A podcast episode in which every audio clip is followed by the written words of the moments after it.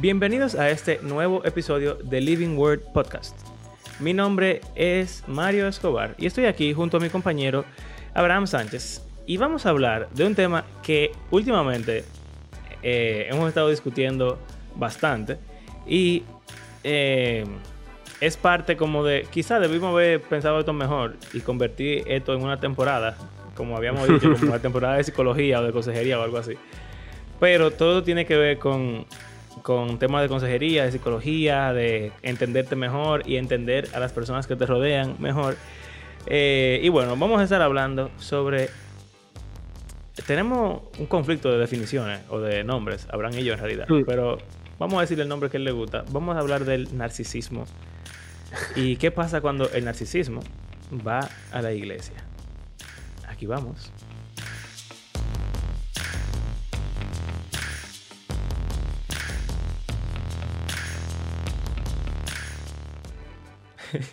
Saludos.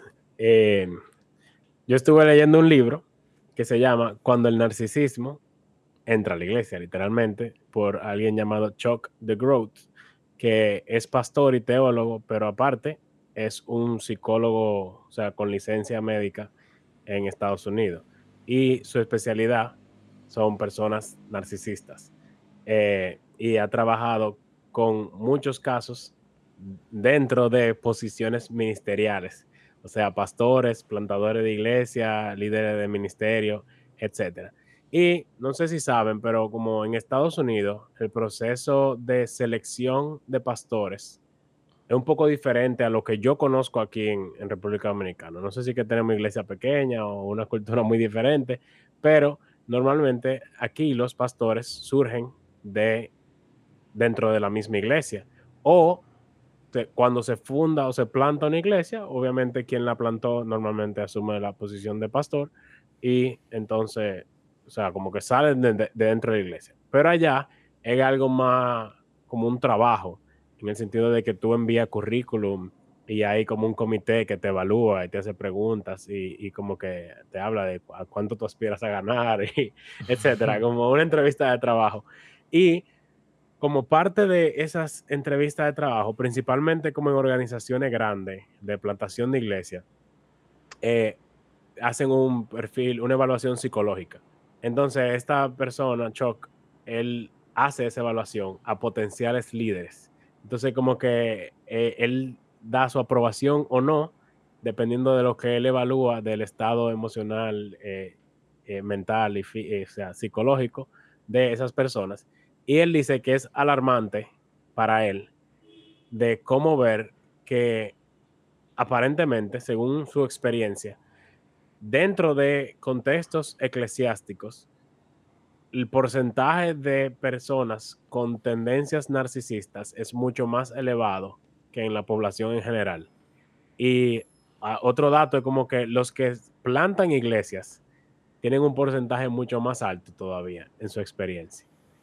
Y entonces, ¿por qué este libro? Bueno, no sé si se recuerdan, hace un tiempo hablamos de Rise and Fall of Mars Hill, un podcast sobre la iglesia de Mark Driscoll, y se hablaba de eso de, que él era un narcisista. Pero el narcisismo es algo que todo el mundo cree como que sabe qué significa.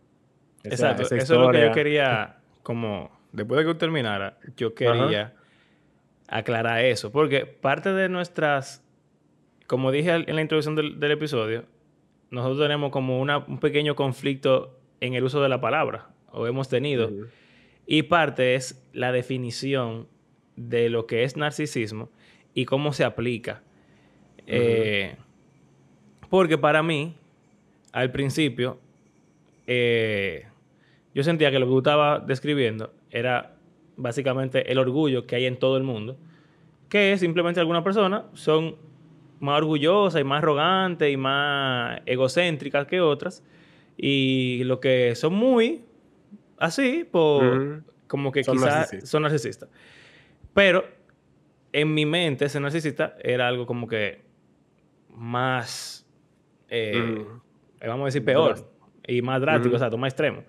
Eh, pero después seguimos hablando y tú me aclaraste que el, el autor del libro realmente está hablando de, esa situación psicológica real, que es un poco más extrema.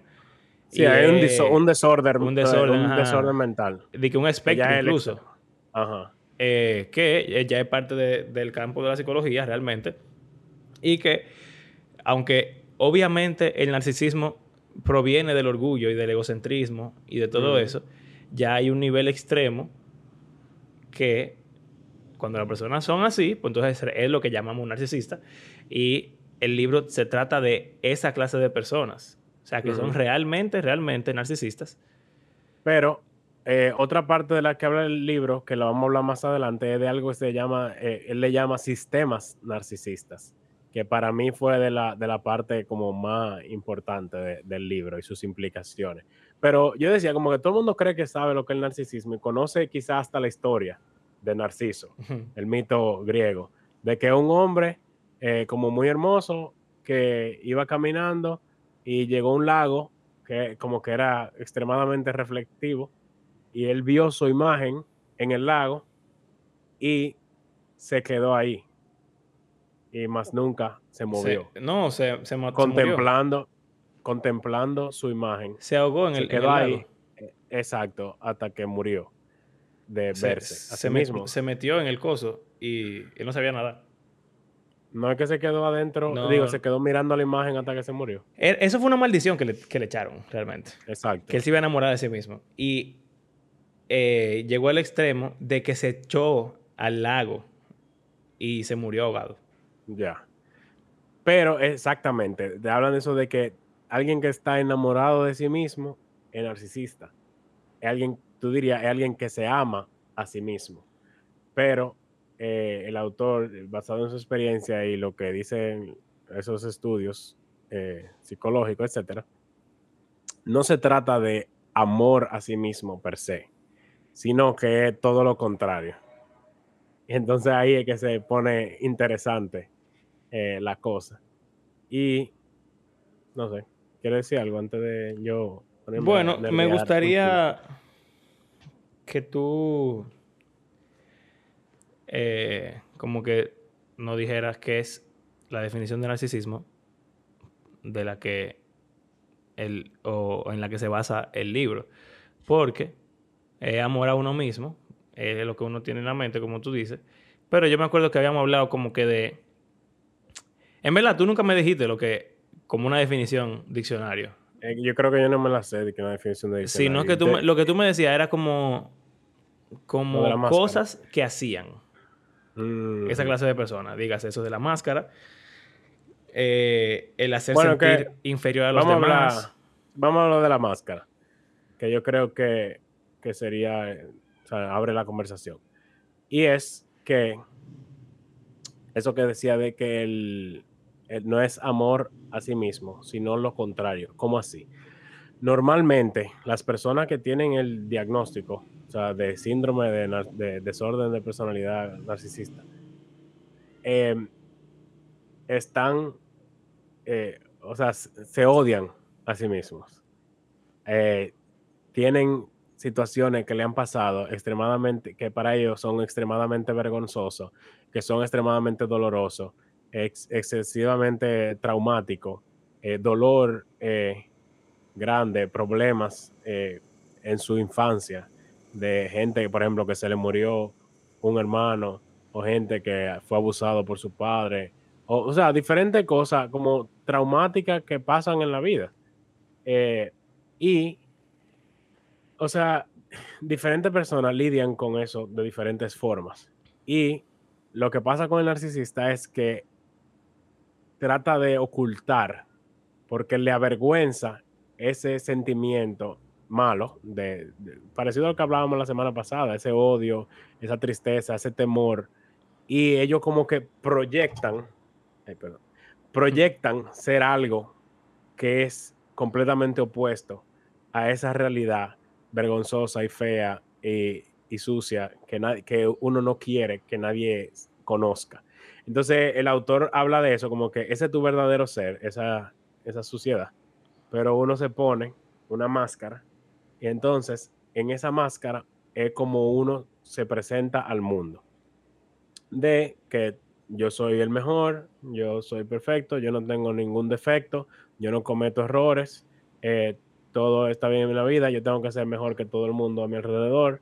Em, y tú puedes decir, todo el mundo tiene algo de eso, todo el mundo tiene cierta Exacto, que no somos, todos como mis eh, completamente vulnerables, no somos todos genuinos 100%. Pero lo que, o sea, usando esa analogía de la máscara, es como que ellos han usado y han cultivado tanto esa máscara que a diferencia de la gente normal que conoce quién ellos son realmente y conocen que tienen una máscara frente a los demás, el narcisista se vuelve su máscara en su mente. Entonces tiene que ver con eso de disociación de identidad. Como que ellos son lo que ellos proyectan y se lo creen. Y, o sea, ellos no solo tratan de pretender ante los demás, sino que ellos mismos se creen que son los mejores, que nadie puede ser superior a ellos, que ellos no de verdad no cometen errores y no han hecho nada malo nunca, que ellos no tienen nada de lo cual se avergüencen, sino que como que todo eh, eh, ese como grandioso y lo máximo, aunque algo que habla el autor en un capítulo que fue el más complejo para mí, es como diferentes tipos de personalidades pueden reflejar eh, el narcisismo. no todos son de que así, como grandioso y lo máximo. Pero tú pudiese también decir como que eso es orgullo completamente también, pero e, es, raro, porque es eso, de esa disociación de identidad, que tú ya esa parte de la cual tú te avergüenzas, tú la, borras. exacto, literalmente. Tú sabes eso que, no existe. O sea, yo todavía sigo pensando que orgullo simplemente, pero como dije, el efecto en la mente, que es como un extremo eh, al que las personas llegan al al seguir alimentando el orgullo y no matando el orgullo, que es lo que deberíamos hacer. Y pensando en eso de, que el narcisismo es amarse a uno mismo y que tú dices que es, odiarse en cierto modo, sabes que yo siento que la, gente dice, no, primero, antes de decir eso, la gente dice que esta cultura y la sociedad y la generación Z de ahora y etcétera, los TikTokers y, y todo eso. Se aman a sí mismos. Es una generación muy narcisista. Y algo que yo he visto y observado en, en eso que para mí, como te había dicho y, sigo diciendo en verdad, para mí es orgullo. Eh, pero ahora que pienso en ese caso extremo de narcisismo, que supongo que se, se manifiesta aún, aún más, es la victimización. Y vivimos en una cultura donde la victimización es el, pan diario de todos nosotros. Y yo pienso que el amor a uno mismo hace que uno se victimice ante esas cosas que te pasan en la vida, que son horribles, que son difíciles, que son incómodas, y tú no quieres tratarlas, tú no quieres lidiar con ellas. Y por tú tener un amor hacia ti tan grande, de tú pensar que tú no te mereces eso, o que tú eres mejor que eso, en vez de tú aceptar que realmente todos tenemos problemas, todos cometemos errores, todos tenemos defectos, todos tenemos una historia oscura detrás, todos hemos pasado por dificultades. En vez de tú aceptar eso, tu amor hacia ti te hace ser, es como las mamás sobreprotectoras, que su amor a sus hijos hace que básicamente lo traten como que todo, ellos son víctimas de todo. Y entonces no permite que el niño desarrolle una personalidad y una fuerza interna y todo eso. Entonces, eh, como que si tú haces eso contigo mismo, tú vas a terminar alimentando el narcisismo y llegando a ese, a ese punto. Porque tú vas a crear esa máscara que tú estás mencionando, en la que tú, básicamente, todas esas cosas que tú no quieres lidiar con ellos son culpa de otra gente, o nunca pasaron, o realmente es percepción errónea de otros, en vez de tú aceptar que es, es real, que tú tienes que cambiar. Y mientras eso se va alimentando, por ti mismo y por tu orgullo y por tu amor a, ti mismo, tu egocentrismo y todo eso, entonces llegará el momento en el cual tú vas simplemente a negar quién tú eres y negar que tú necesitas ayuda y negar todo eso y entonces el que dice una mentira tanto que se la cree. Exacto. Pero hubo algo que, que, yo te envié un podcast del autor del libro en el cual él explicaba eh, más en detalle, porque yo me enfoqué en esa parte de la máscara porque fue como la que personalmente más impacto me causó, porque me puso a analizarme no solo en quizá quien yo conozca que pueda ser narcisista, sino en ver cómo yo en relaciones, en algunas más que en otras, tengo una, eh, tenía o tengo una máscara eh, tratando de ocultar lo que realmente hay detrás. Entonces, eh, como que esa fue la parte que más me impactó. Pero tú me dijiste cuando estaba escuchando ese podcast que no era solamente esa parte de, la máscara, sino qué hace. O no sé qué fue lo Exacto, que esa es la parte que a mí más se me ha quedado porque era la parte que yo necesitaba comprender. Y las dos cosas, creo, ahora mismo, la, que yo más me acuerdo eh, es hacer sentir a los demás inferiores. Mm. Es, y esa para mí es una de las más importantes. Porque yo siento que eso separa a alguien que es narcisista, vamos a decir, opresor, por decir algo, de alguien que tú pudieras catalogar como con autoestima baja o, o, alguien inseguro o algo así. Porque esas personas que tienen autoestima, realmente los narcisistas, tienen la autoestima tan alta que la tienen por el piso. O lo contrario, tan bajita que, es altísima realmente, como, tú lo quieras ver. Eh, y la gente que son extremadamente ansiosa, extremadamente insegura, es lo mismo. Tienen un autoestima tan alto que tan, tienen miedo de que cualquier... Es frágil al final de cuentas. Exacto. Son súper frágiles. Exacto. Pero si tú no haces nada al respecto, tú vas a proyectarte a la sociedad como alguien débil y como alguien tímido como alguien sumiso, etc.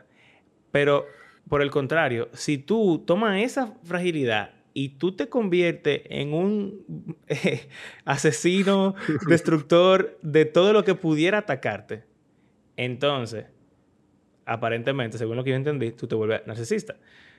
Que el... ¿Mm?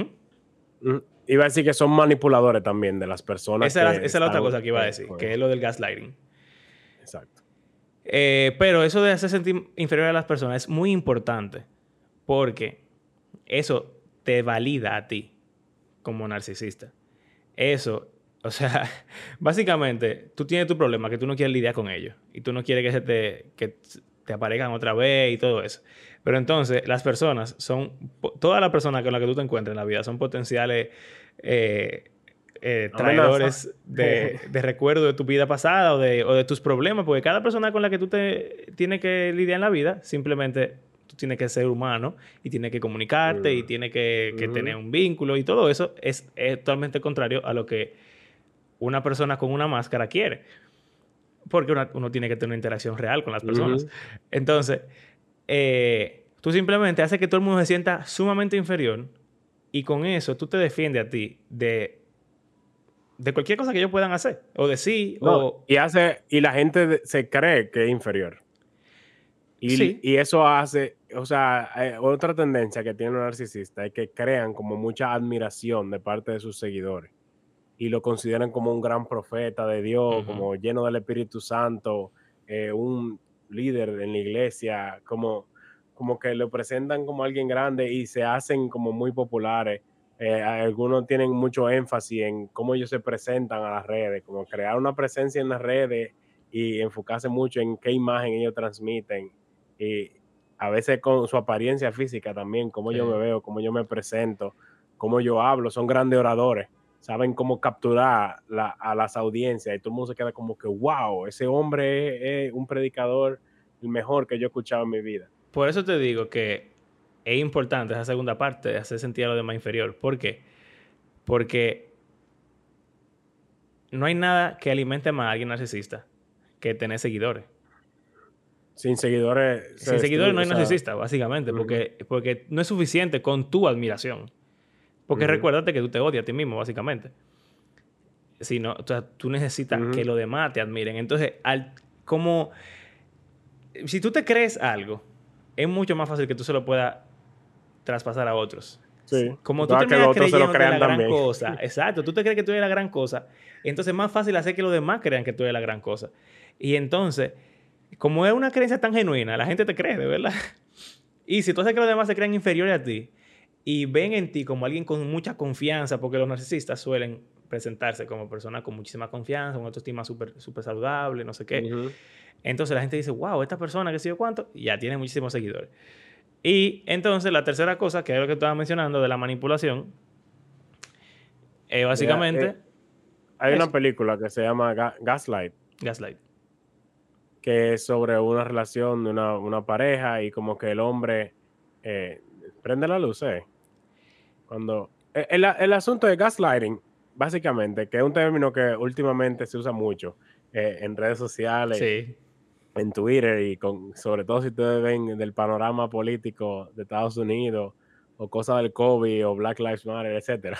Como que esa palabra se está usando mucho. Y yo no lo había entendido bien, pero en, el libro como que lo entendí.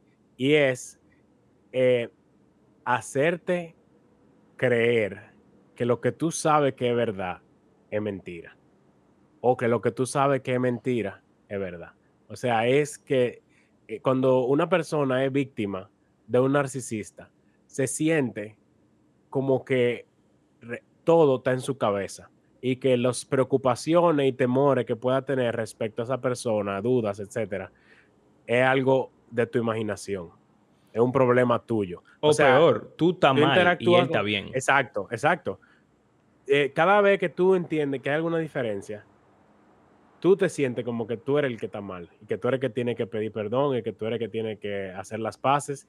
Y si tú hablas con uno de los seguidores del narcisista, te van a caer todo y tú arriba porque tú estás mal y el narcisista está bien. Y tú, eso cree en ti como que ya tú no sabes qué es lo que es verdad, qué es lo que es mentira y está completamente confundido y no tiene idea porque son unos expertos en manipular con sus palabras y con sus hechos y con sus seguidores la, narrativa de forma que tú mismo te pones a dudar de, la realidad.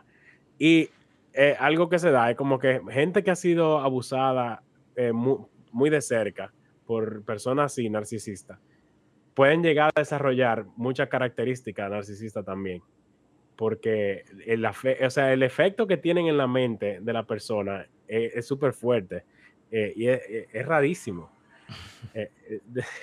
O sea, eh, da miedo escuchar eso.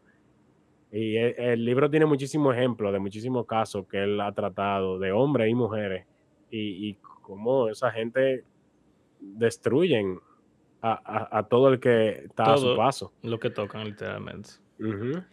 Eh, antes de pasar lo del sistema narcisista, porque yo, después de que uno entiende lo que es un narcisista, pues entonces es fácil explicar lo que es un sistema narcisista.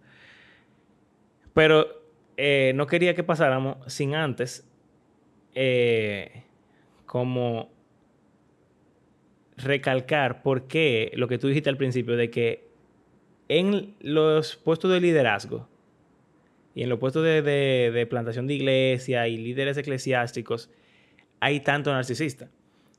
Y yo te había dicho a ti, que todavía lo sostengo, en verdad, eh, y te voy a explicar por qué ahora, porque lo pensé, me estaba hablando yo te había dicho a ti que yo siento que, que el poder corrompe a la gente de, cierto, de, tan, de tal forma que alguien que quizá no era narcisista, cuando empezó su carrera como pastor o lo que sea, termina siendo narcisista porque es que el poder es demasiado agradable. Por ejemplo, este tipo los entrevista antes de que se vuelvan. Exacto.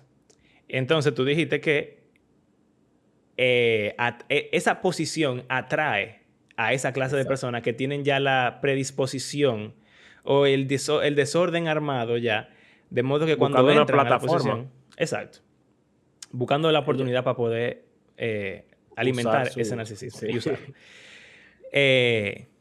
Y bueno, lo primero es que eso es obvio, porque una persona que lo que busca es tener seguidores va a buscar oportunidades para, para liderar. Liderar, exactamente.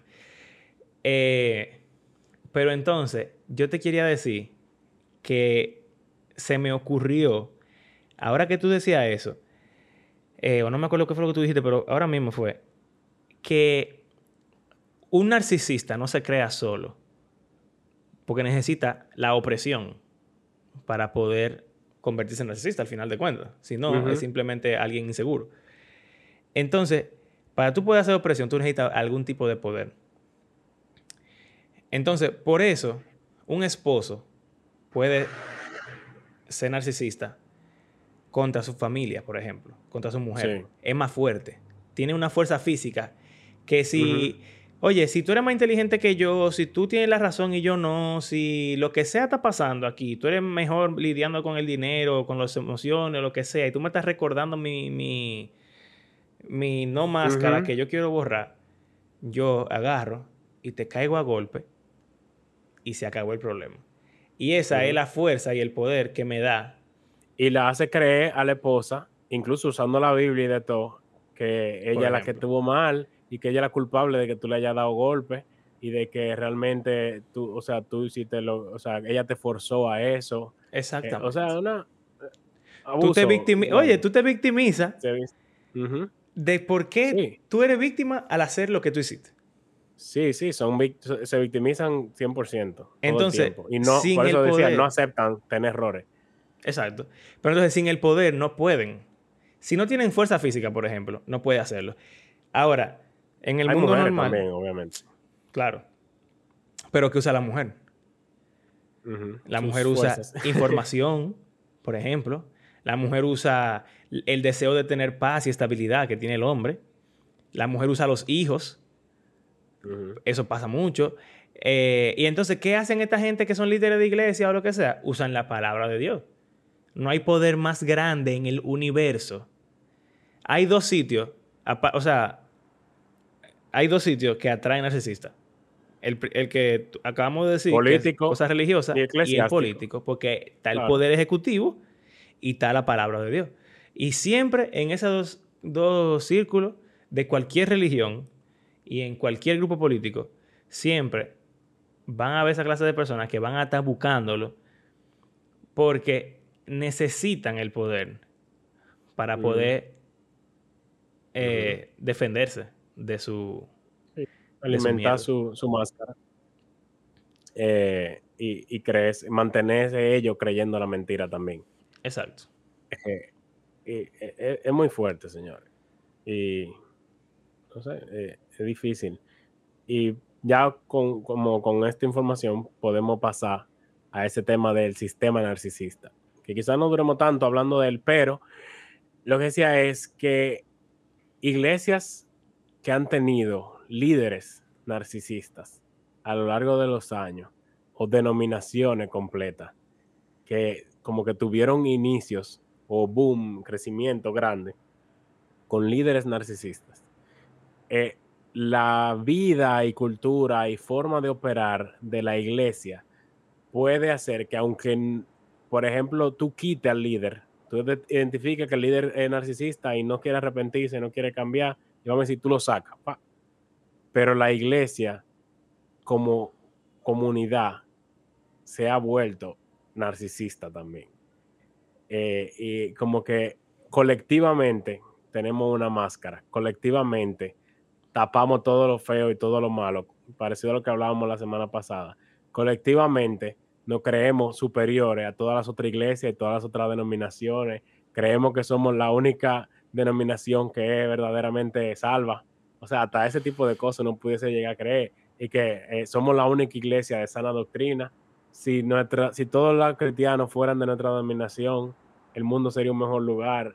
Eh, abusamos de, de las otras eh, y tratamos de manipular la cosa que hacen los demás, e, etcétera. O sea, todo eso que describimos como individuo lo hacemos como con una mente colectiva, así como las abejitas. No hay nadie que nos esté controlando a pensar así, pero lo hacemos como comunidad. Y eso me puso, o sea, me da miedo, me puso a, pensar en que no es algo de que un líder sea narcisista, sino que yo puedo ser alguien que esté colaborando a, ese, a que ese sistema siga existiendo y manteniéndose y alimentándose. Y tú sabes que también se puede dar el caso yo creo que eso se puede manifestar de dos formas. Una es gente que deseando ese poder ven en la religión, en la iglesia, en la denominación o lo que sea, la capacidad de poder alimentar su narcisismo. Eh, pero yo creo que esa no es la mayoría de personas ni siquiera.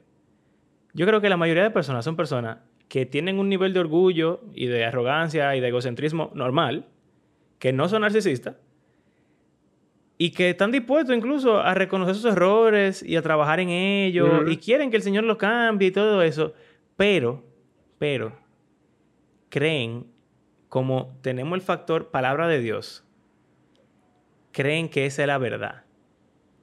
Y entonces ya tú no puedes discutir con eso, porque la verdad está en la Biblia y tú no puedes ir para ningún lado. Entonces, el que se vuelve narcisista básicamente es Dios.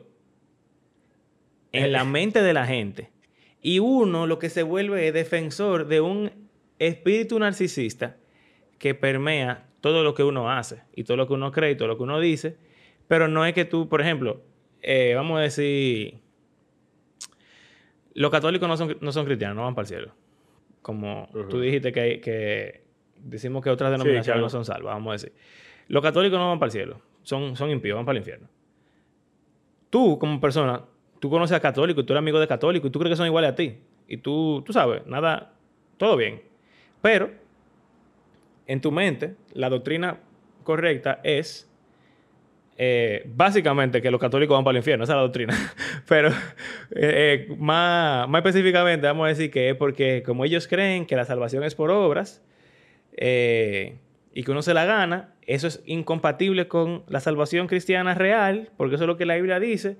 Y entonces Dios, ya, ellos son, ellos se van para el infierno. Entonces, tú lo amas al católico y tú quieres lo mejor para ellos y tú de verdad no te crees mejor que ellos. Pero tú te crees mejor que ellos.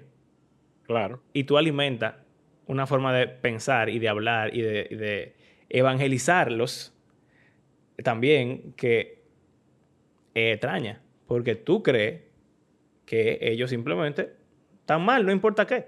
Ellos, son inferiores porque ellos son católicos, no son, no son bautistas, no son pentecostales, o no son, qué sé yo, o no son protestantes. Eh, y tú no tienes ningún problema en tú decirle, no, mira, es que yo lo siento, pero tú tienes que dejar esa iglesia católica tuya y ese culto a los ídolos y esa qué sé yo cuánto. Y, sin darte cuenta, tú estás ah, eh, haciéndolo como más pequeño a ellos y dañándolo y básicamente atacándolo y haciéndote sentir tú que tú tienes la verdad absoluta y que tú eres mejor y alimentando tu mini máscara que tú ni sabes que tienes, pero es porque tú crees que eso es lo que Dios quiere que tú hagas también. Sí no reconocemos nuestros pecados eh, que, nuestras doctrinas nos hacen propenso a, cometer. Eh, Exacto. Que esa es, el equivalente de la máscara. De que decimos somos pecadores. Porque todo cristiano, incluso los líderes narcisistas, dicen que son pecadores. Pero una clave que, que decía como que pregúntale que especifique en qué él es pecador. Nunca van a, especificar. Como que tienen una vulnerabilidad falsa. Y eso es lo mismo que tú estás diciendo, como que como denominación, como iglesia local, podemos tener ese sistema, esa falsedad. Y hasta ese ambiente de pretender que todo está bien siempre y de que todos somos buenos cristianos y que, y que aquí, y como esa actitud juzgadora de todo el que peca, eh, y como que se puede dar también ese propenso al, legalismo y a cualquiera que, rompa cualquiera de esas leyes, como que señalarlo y hacer lo que se sienta mal. Manipular. Eso, es lo que la dice. Así que imagínate, ¿no? Exacto. Tú usas la Biblia como un arma para validar lo que tú crees, eh, porque se puede prestar, o sea, hemos hablado mucho de eso en el podcast no todo es tan claro como cada denominación lo quiere presentar. o bueno, hay algunas como que son más propensas a decir que, o sea, más flexibles, pero la mayoría está seguro de que son los que tienen la razón, porque si no, claro, no tuvieran, un, label de etiqueta. Eh, pero entonces, ¿qué se puede hacer?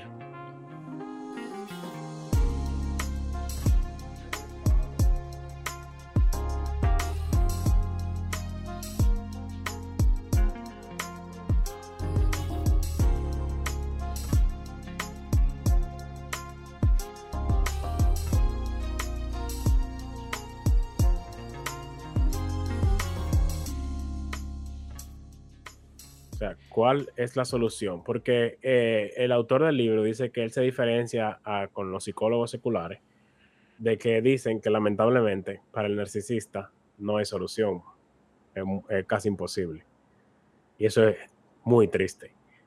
Eh, pero obviamente nosotros creemos en una persona que murió y resucitó de los muertos. Y tenemos esperanza de que su palabra es verdad y que puede transformar y ser nueva criatura de una persona. Una persona verdaderamente puede arrepentirse y puede cambiar. Y él en el libro habla de casos de, personas, líderes narcisistas, que dio trabajo. ¿Por? Porque el narcisista no comete errores, no comete pecado, no necesita ayuda. Entonces, para que un narcisista logre cambiar, él tiene que reconocer que necesita ayuda. Y eso es casi imposible, lamentablemente. Pero se puede. ¿Cómo? ¿Qué te iba a decir, Mario, antes de yo decir esa parte? Eh, no, en verdad, dila. Que lo que yo voy a decir es muy, muy negativo y muy, pesimista, en verdad. Bueno, ok. Eh, ¿Cómo? Bueno, con la verdad. Cuando el problema es la máscara, la ficción, la pretensión, el querer ocultar la realidad, el querer, el, evitar la vulnerabilidad y el ser honestos. Entonces, por ejemplo, con uno de esos líderes narcisistas, ¿qué hizo? Que los líderes de la iglesia contrataron a una persona para que trataran con su líder narcisista. Ya, para él eso fue algo súper eh, grande. Pero él como que dijo, como que está bien, vamos, vamos, para que ustedes estén tranquilos, que venga. Y entonces, él se le ocurrió la idea de decirle, tú permites que venga frente a mí, estando nosotros dos aquí, cada uno de los miembros del staff y del liderazgo de esta iglesia, y simplemente digan cómo tú los haces sentir. Y el tipo como que estaba como que, mm, pero como que accedió. Está bien. Y entonces, así, persona tras persona, fueron toditos diciendo, confiando, o sea, asustado, obviamente, pero por, tener el testigo ahí, el terapeuta, el, eh, eso le ayuda a poder, o sea, no es un uno contra uno, sino que hay alguien ahí que está de tu lado. Entonces, mucha gente dijo muchas cosas buenas, como muy talentoso, una pasión por la palabra, qué sé yo cuánto, pero también se dijeron muchísimas cosas negativas. Me aterra hablar contigo. Eh, yo no sé si lo que, o sea, como que si yo soy el que estoy mal, si tú eres el que está, qué es lo que pasa, eh, esto y esto que tú haces, etcétera. Se pusieron a decir todo. Y entonces, como que al escuchar todo eso, él vio que él tomó esa decisión de, que, de reconocer que todo eso es verdad y que realmente él necesitaba ayuda. Y eso lo ayudó a ver que él tenía una máscara puesta y a quitársela. Pero igual a nivel general de la iglesia, él habló también de una iglesia que tenía un sistema narcisista y fue algo así, como que todo el mundo con la pretensión y con la máscara y como que no, la iglesia cada vez estaba peor, muriéndose, cada vez un letargo espiritual mayor, eh, como que nada de los ministerios, nada de lo que se hace para tratar de como que la iglesia tenga un avivamiento funciona. Y hubo dos o tres personas que se dieron cuenta de que lo que se necesitaba era comenzar a hablar la verdad y se pararon en la asamblea y se pusieron a decir, miren, eh, o sea, esto, esto, esto y esto, nosotros hacemos todo esto mal y nosotros estamos tenemos esta máscara, pretendemos, que sé yo cuánto. Y como que eso desencadenó una cosa de que todo el mundo como que se diera cuenta de que han estado viviendo una mentira y buscaron ayuda. Y alguien vino y entonces los ayudó como iglesia a lidiar con, con eso. Entonces él dice que hasta que no se decida ser brutalmente honesto, nunca habrá sanidad para sistema narcisista ni para individuo narcisista. Que la verdad, eh, para él, la, lo que nos hará libres, como dice Juan. Ok. Eh, lo que yo iba a decir, y yo estoy de acuerdo con eso, ok. No creas que no, ni crean ustedes que no. Pero lo que yo quería decir desde antes es que yo concuerdo con que virtualmente imposible que un narcisista cambie. Y me voy a ir a lo teológico. Si tú eres calvinista, o determinista, vamos a decir, porque hay calvinistas que creen que el pecado personal uno tiene algún tipo de agencia y de responsabilidad.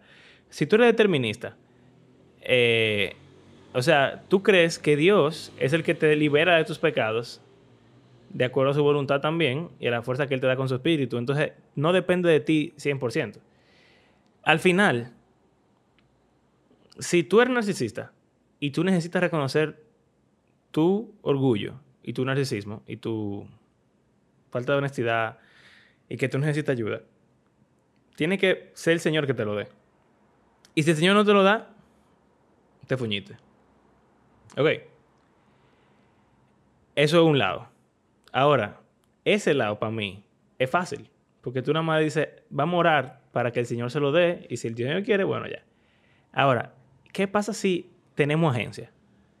Si tú eres arminiano o si tú eres de los calvinistas que creen que nuestros pecados eh, son nuestra responsabilidad y tenemos nosotros la responsabilidad de lidiar con ellos.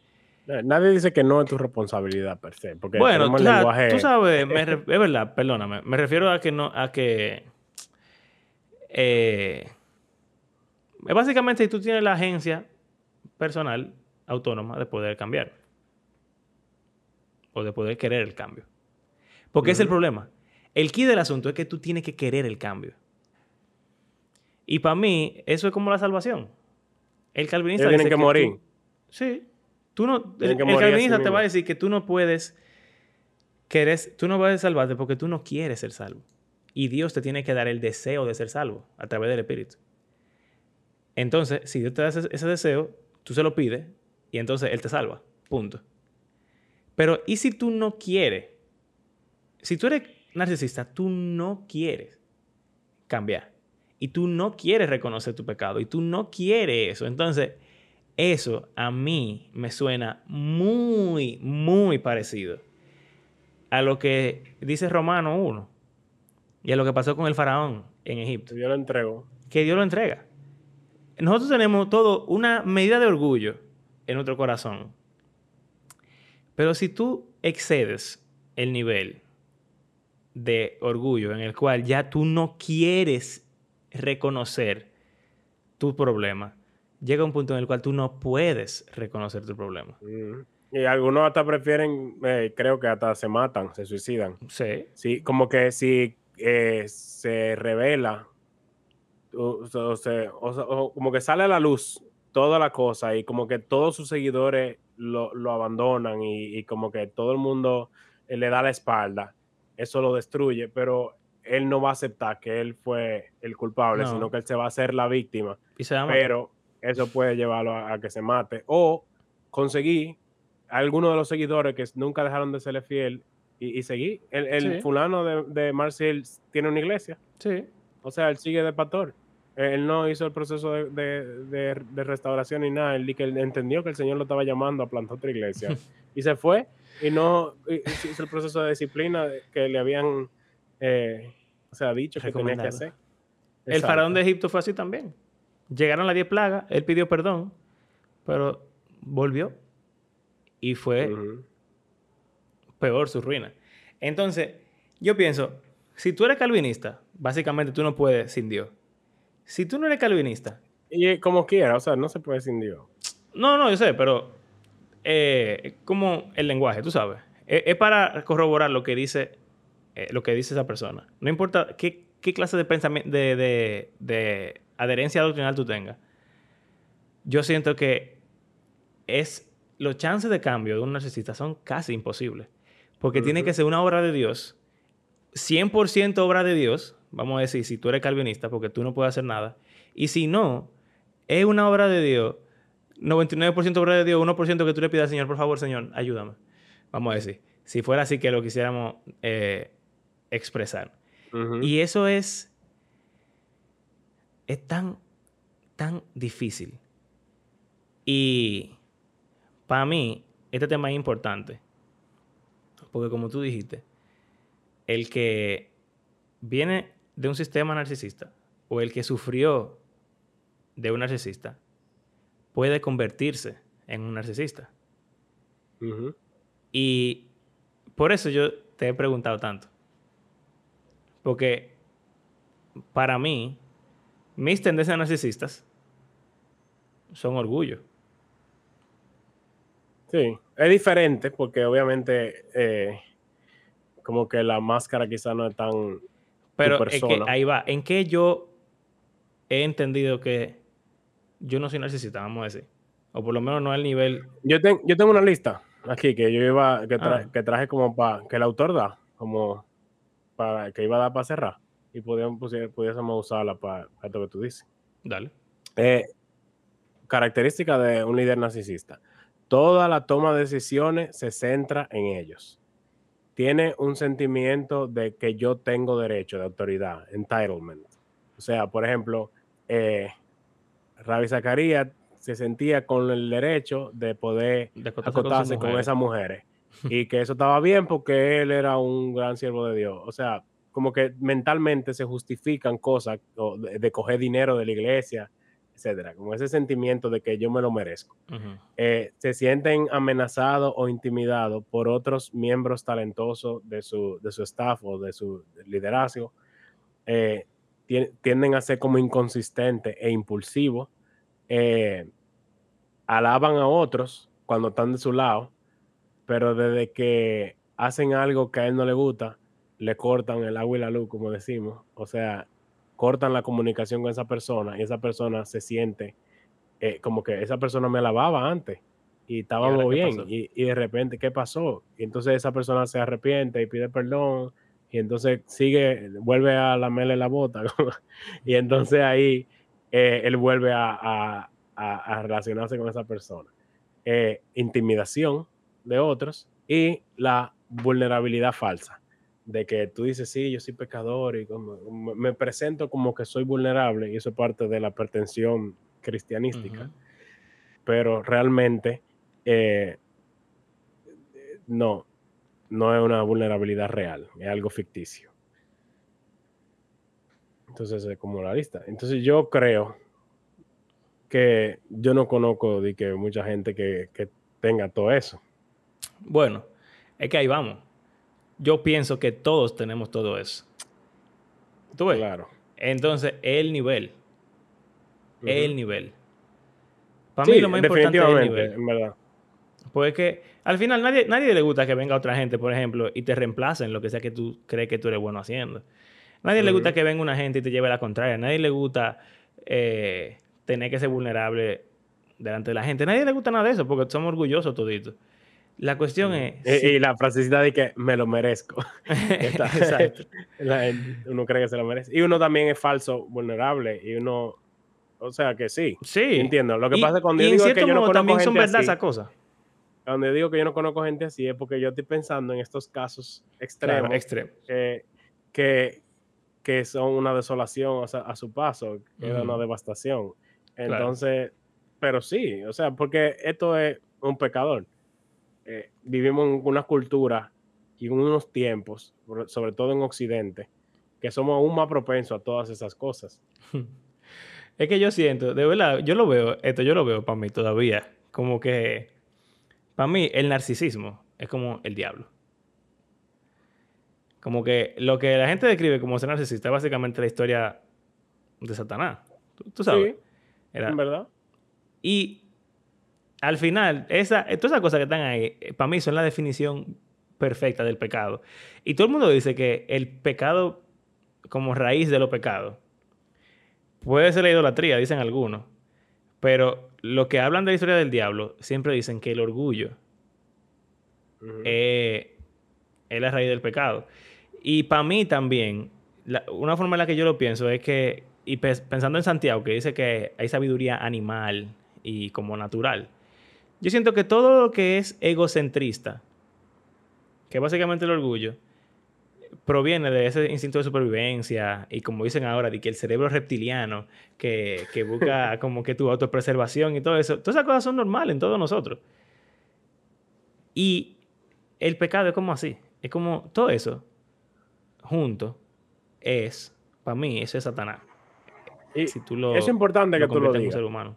Porque al final, final del libro, él dice, eh, a mí como psicólogo me gustan los labels, o sea, las etiquetas.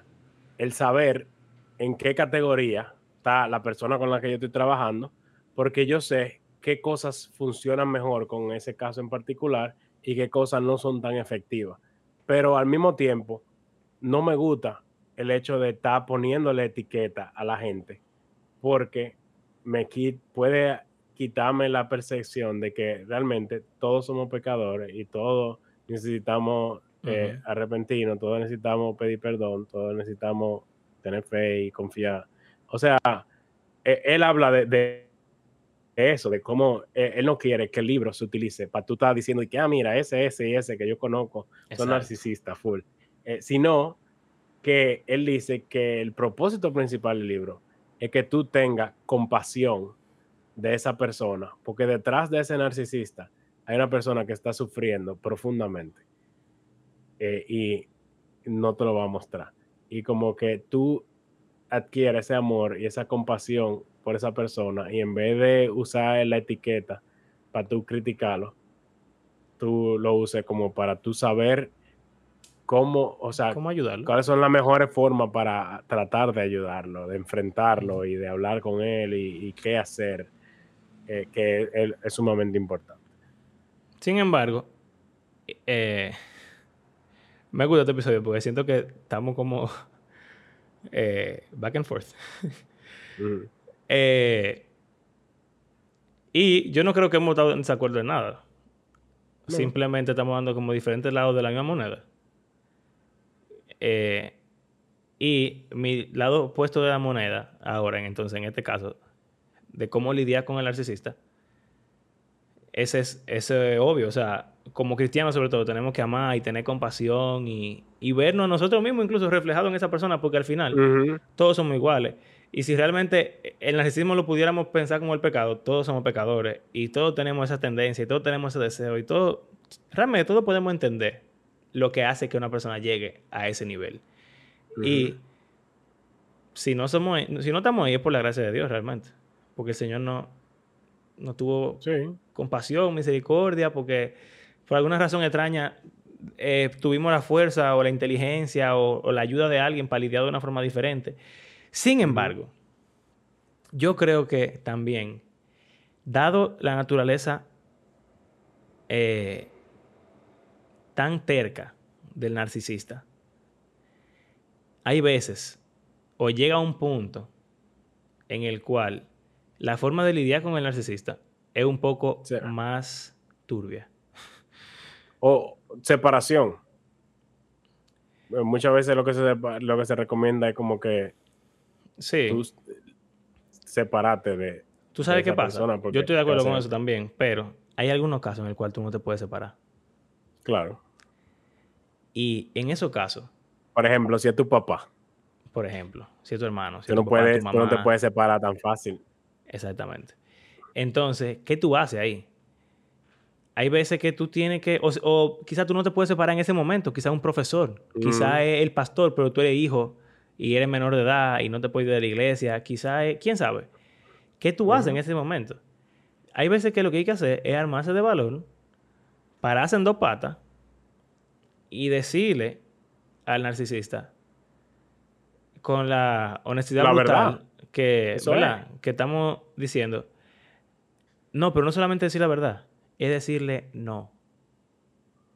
Lo que tú quieres hacer, lo que tú quieres que yo haga, lo que tú quieres que yo piense, lo que tú quieres hacerle crear, no. Yo no voy a formar parte de eso, no. Yo estoy aquí parado y no. Y yo no sé lo que tú vas a hacer, pero no. Y eso, créeme, que puede terminar los golpes. sí. No que estoy diciendo que uno debería buscarlo, obviamente. No, y requiere, requiere de inmensa valentía y de, eh, yo diría que hasta un impulso del Espíritu Santo de que te hacer eso, porque por las características, eh, esa persona te aterra. Sí. Eh, entonces, de verdad, es difícil. o sea, como que... Separarse más fácil. el valor. Claro. Separarse en mi iglesia más fácil. Tú no me dices, bueno, mira, yo no puedo con esto, tú estás mal, yo no estoy de acuerdo contigo, adiós, y ya, más nunca. Pero tú paras en pata y decirle, no. Hay veces que tú tienes que defender a otra persona que está siendo víctima del narcisismo. Hay veces que tú simplemente no puedes escapar y tú tienes que hacer algo para detener lo que está pasando. Y cuando eso pasa, de verdad, eh, hay que lastimar. O sea, no, no dije voluntariamente, pero más bien hay que estar dispuesto a lastimar al narcisista. Porque si tú piensas que, ay, yo no lo quiero herir porque él es víctima también del sistema pasado, lamentablemente llega un punto en el cual tú te volviste parte del sistema ya. Y hay que darte para abajo. Y si uno se queda nada más con ese corazón tierno, que hay que tenerlo siempre. O sea, una cosa no es, eh, no, excluye la otra. Pero con ese corazón tierno, Jesús agarró y volteó mesa. Y le dijo a los fariseos sepulcro blanqueado y le dijo culebra. Y le dijo cucaracha. Narcisistas. Y le dijo narcisistas. Sepulcro blanqueado. Entonces, hay veces que hay que pararse en dos patas, como Jesús se paró en dos patas, y decir, no, eso puede ser que te maten, puede ser que no te maten. Puede ser que tú pierdas tu trabajo. Puede ser que tú pierdas tu trabajo. Puede, ser, que, tú pierdas, tu vínculo. Sí, tu vínculo familiar puede ser que se rompa en ese momento. Y que exista y que ocurra la separación. Y, no solo con el narcisista, sino que si él no se si lo que tú le haces no, no trae ningún tipo de arrepentimiento ni remordimiento en él, él va a hacer que sus seguidores que siguen siendo fieles a él también te afueren a ti. Jesús y los judíos. Es muy, es muy fuerte, exacto. O sea, no solo te, te, sale tú y ya, sino que todos van a odiarte.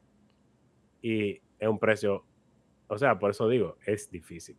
Es muy difícil. Eh, pero es lo que hay que hacer. Y, o sea, usando el ejemplo que yo dije de ese que, que reconoció que necesitaba ayuda, fue como cada persona confrontándolo y diciéndole la verdad. Porque si es una sola persona, quizás no es tanto, pero que todo el mundo te diga, eh, yo oí recientemente de alguien como que yo no quise reconocer que yo necesitaba ayuda hasta que mi dolor fue más grande que el temor que yo tenía de que la gente se enterara de que yo estaba en dolor. y eh, eh, es fuerte, lo voy a decir otra vez. O sea, eh, hasta que mi dolor no fue más grande que el temor que yo tenía de que la gente se enterara que yo estaba en dolor, yo no busqué ayuda. Entonces, usando lo que está diciendo Mario y conectándolo con esa frase, el narcisista necesita dolor, que le duela la verdad para que quizás llegue a un punto de, de, querer cambiar. Ojalá. O bueno, pero eso, como que esa es la responsabilidad de cada individuo. Exacto. O sea, esas son opciones, ¿verdad? Cambiar o, matarte. O sea, literalmente autodestruirte. No di que suicidarte, sino. Ah, sí. Tu, propia, tu propia calamidad. Algo, algo que, que decía, como que la gente que trabaja para narcisistas normalmente o se terminan yendo o lo enfrentan y lo van, o sea, lo, sacan, eh, o comprometen su integridad al mantenerse ahí sin confrontarlo. implica que tú sabes que no está bien, pero tú valoras más tu trabajo o mantener el estatus. Es fuerte este episodio, señores. En verdad, estamos no, los chicos. no, solo es de que alguien que tú etiquete de narcisista, sino que esto es, como Mario dice, de todas las relaciones. Exacto. Hay gente en tu vida, o sea, en tu vida, en la, en la tuya, en la mía, en cada uno de ustedes que está escuchando. Ustedes saben que hay personas que ustedes han tienen que confrontar y tienen como ese, eso que tienen dentro, como que no te deja tranquilo, de que tú sabes que en algún momento tú tienes que pararte y decirle a esa persona, esto y esto y esto está mal, y tú lo estabas haciendo todo este tiempo, y yo no te lo he dicho, y etcétera. O sea, esa, e, esto hay que hacerlo, pero requiere de, mucho, valor. Y de estar dispuesto a, a perderlo todo. Es muy difícil. Estamos pidiendo demasiado, pero Jesús lo hizo. Y sus seguidores también. y, bueno, déjame yo callarme. Eh, no, no, o sea, lo que digo es. No, no, es que yo te iba a decir algo, pero. o sea, mi punto con decir eso es que nosotros seguimos a Jesús, quien dijo que siguiéramos su ejemplo, tomáramos nuestra cruz, estuviéramos dispuestos a perderlo todo con el fin de seguirlo a Él. Entonces, si nosotros estamos comprometiendo nuestra integridad y nuestro, o sea, nuestra vida como seguidores de Jesús, no estamos haciendo lo que Él, dice, es difícil. En verdad. A eso que me refiero. Porque nunca vamos a ser como Jesús, obviamente. No, no te preocupes. yo, te, yo te digo después que se acabe el episodio. eh, bueno, nada, en verdad. Eh, y sí, yo también quiero volver a aclararlo, porque creo que es importante. Eh, todos somos pequeños narcisistas. Todos. O sea que todo esto aplica o sea, aplica como de la forma en que tú tienes que hacerlo con otra persona, también aplica que tú tienes que hacerlo contigo mismo. y, y, si tú lo logras hacer contigo mismo, significa que tú no eres narcisista. Porque no necesitaste que llegue alguien a, a, desbaratarte para hacerlo. Pero, pero todos todo tenemos ese pequeño orgullo que está dentro de nosotros y todos necesitamos ayuda real y todos necesitamos eh, ser honestos con nosotros mismos aceptarnos como somos, aceptar que tenemos problemas, aceptar que somos un disparate y, que eso está bien. Y que, y que todo el mundo es así y que tenemos que seguir para adelante. Y mientras más uno acepta quién uno es. Y, que Jesús nos ama siendo nosotros así como somos. Esa, esa, eso que está detrás de la máscara, eso que está podrido, feo, que no sirve, que yo no quiero saber de él, mi vergüenza, por esa, por esa cosa, fue que Jesús murió. Y ni siquiera, porque en verdad, hay muchas cosas que tenemos que cambiar, que son pecaminosas. Pero muchas veces ocurre que las cosas que nosotros queremos eh, tapar son cosas que Jesús puso en nosotros, que son buenas. También. Que simplemente estamos negando la naturaleza que Dios nos dio. Por, qué sé yo, razones varias de nuestra crianza o de nuestra cultura o de nuestra sociedad o de el mismo orgullo que tenemos. Querer encajar. Exacto. Entonces, uno tiene que aceptarse, en cierto modo, como uno es, como dicen, ¿verdad? Por ahí. Eh, aceptar que uno tiene que cambiar, pero eso, o sea, aceptarse como tú eres también significa aceptar que tú tienes que cambiar y querer cambiar. Y, y, todo eso, y wow. Buscar ayuda para cambiar. Sí, hombre, de verdad, de verdad, de verdad, de verdad, de verdad.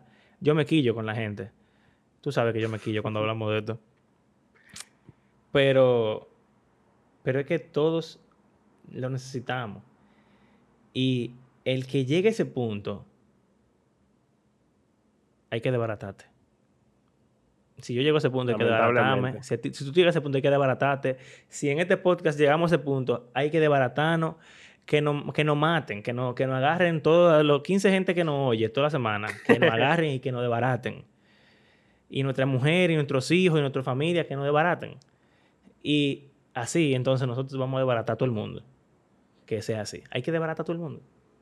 Porque el que no está con Jesús está votando, está desparramando. Y no puede ser que dentro de la iglesia, que supone que es el lugar donde estamos construyendo, donde estamos edificando. evaluarte de la verdad. No puede ser que estemos permitiendo eso en así. Que estemos permitiendo que el enemigo nos llene. Reine en la iglesia. No puede ser. No puede ser. Eso tiene que ser destruido. Y para eso ser destruido, hay que ser dos idiotas que estén dispuestos a hablar con la gente y, en verdad, a seguir hablando con la gente porque tenemos que seguir hablando con mucha gente. Tenemos que seguir siendo brutalmente honestos con mucha gente. Y, y eso es difícil, pero tampoco es que, va a pasar de un día para otro, tú sabes, pero hay que seguir así. Exacto. Nosotros estamos hablando de, hay cosas que hemos hecho y conversaciones que hemos tenido con alguna persona, pero también, tanto Mario como yo, tenemos muchas personas que sabemos que nunca hemos hecho esa confrontación que estamos hablando y que nos aterra y, o, no, nos preocupa o uno se siente como que la persona se va a sentir mal o qué sé yo, pero e, es algo con lo que nosotros mismos estamos lidiando también. O sea, que no le estamos hablando como que nosotros somos los gurús del antinarcisismo.